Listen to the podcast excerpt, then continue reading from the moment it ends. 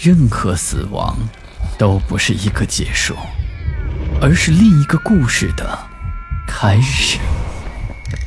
操纵这一切的是飘在背后的幽灵，还是隐藏在人心的恶鬼？欢迎来到霸天鬼话。这一次，给大家讲一个撞客的事儿吧。也许是撞鬼，你们也可能有过类似的经历，也是一种很常见的现象。反正我感觉很神奇，也很怪异。那时候我还小，可能还是以好奇的眼光来看待这件事情的。这件事儿。发生在农村的我老舅家小孩的身上。我老舅家小孩的小名叫大敖，那时候他还小，也就五岁，非常瘦的那种小子。老舅家就他一个孩子，都非常宠着他，要什么给什么。那一年的春节过年非常热闹，大人小孩都去相互拜年，说着祝福吉祥的话语。小孩们呢，就跟着家人的屁股后面走。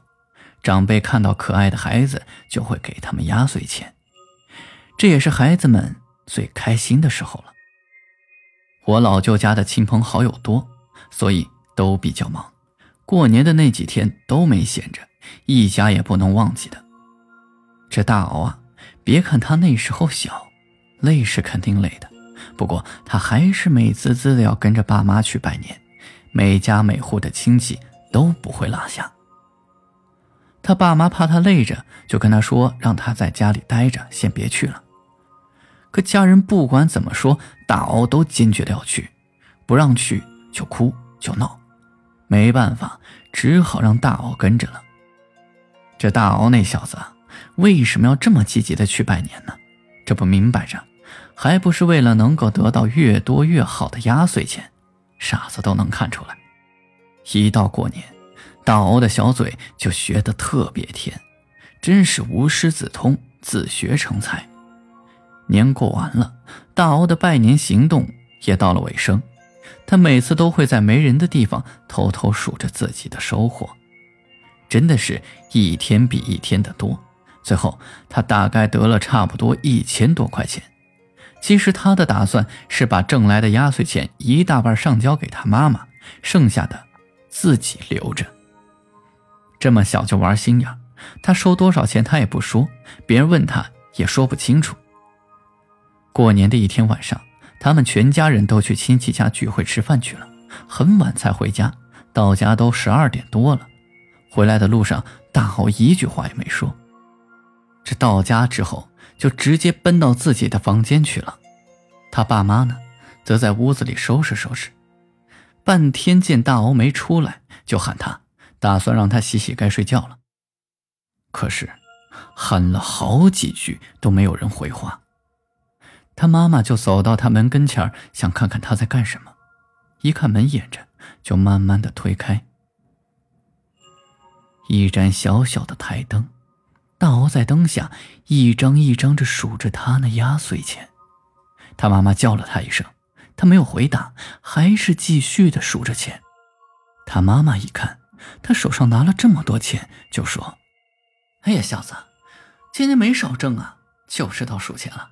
这么多钱你也不怕丢了？来，拿来放妈这儿，妈给你留着。”说完，就走了过去，一把把钱给夺了过来。心想这钱还真不少，算是充公了。见大敖半天没有反应，只是低着头，也没有说话，他妈妈就纳闷了。每年向他收压岁钱，他都是各种理由反抗，有时又哭又闹的。怎么这回一点反应都没有呢？就在他妈妈纳闷时，就听见大奥哇的一声就哭了起来，哭的声音还特别的大。此时呢，他妈妈还笑了笑，说：“这可算是有反应了，原来刚才是在酝酿情绪啊。”他爸听到了哭声。也进来了，就问这怎么回事他妈妈就说把大欧的压岁钱收了，正哭着呢，然后就开始哄他，还给他了一百块钱。大欧也不要，连看都不看。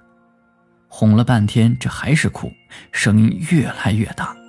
他妈妈怕吵到邻居，就开始吓唬他，吓唬也不管用，就开始急了，啪啪啪的就开始打。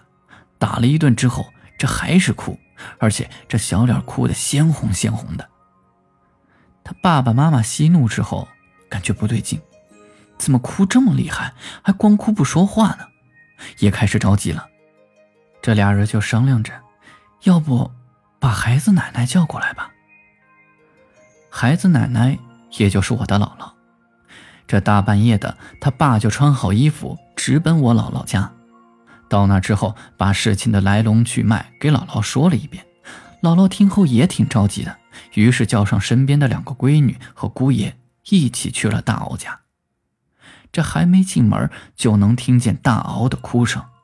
里面的几个姑姑就开始哄，姥姥呢？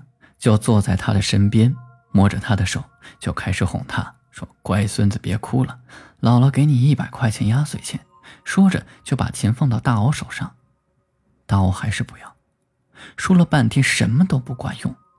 看到大奥哭的脸色都变了，嗓子都变哑，哭的手脚都冰凉了，我姥姥就急了。姥姥见识多呀，看到这种情况就直接断定，这肯定是撞邪了。于是，就叫我大舅找了一个大碗，一双红色的竹筷子，还有一把磨得特别快的大菜刀，家伙全部准备齐全了。我就看到姥姥让大敖坐在床上，他的身前放着一张桌子，把大碗放在上面，碗里面盛满水，然后把红筷子往水上一放。怪事出现了，红筷子居然直直的立在碗里，也不动。也不倒，大家看到这一幕，心里都特别紧张。姥姥就冲着不知道是筷子还是大敖说了些什么话，见筷子还是不倒下，姥姥不再说话，拿起菜刀举起来就朝着筷子砍了下去，然后这筷子就倒了下去，斜斜的躺在了水面上。再看大敖，也慢慢的不再开始哭，过了一会儿，脸色也缓和过来了。大家这才松了一口气，把大敖放到床上，盖好被子。没过一会儿，就睡着了。姥姥见大敖睡着了，就跟我们说：“这过年，鬼也是串门的。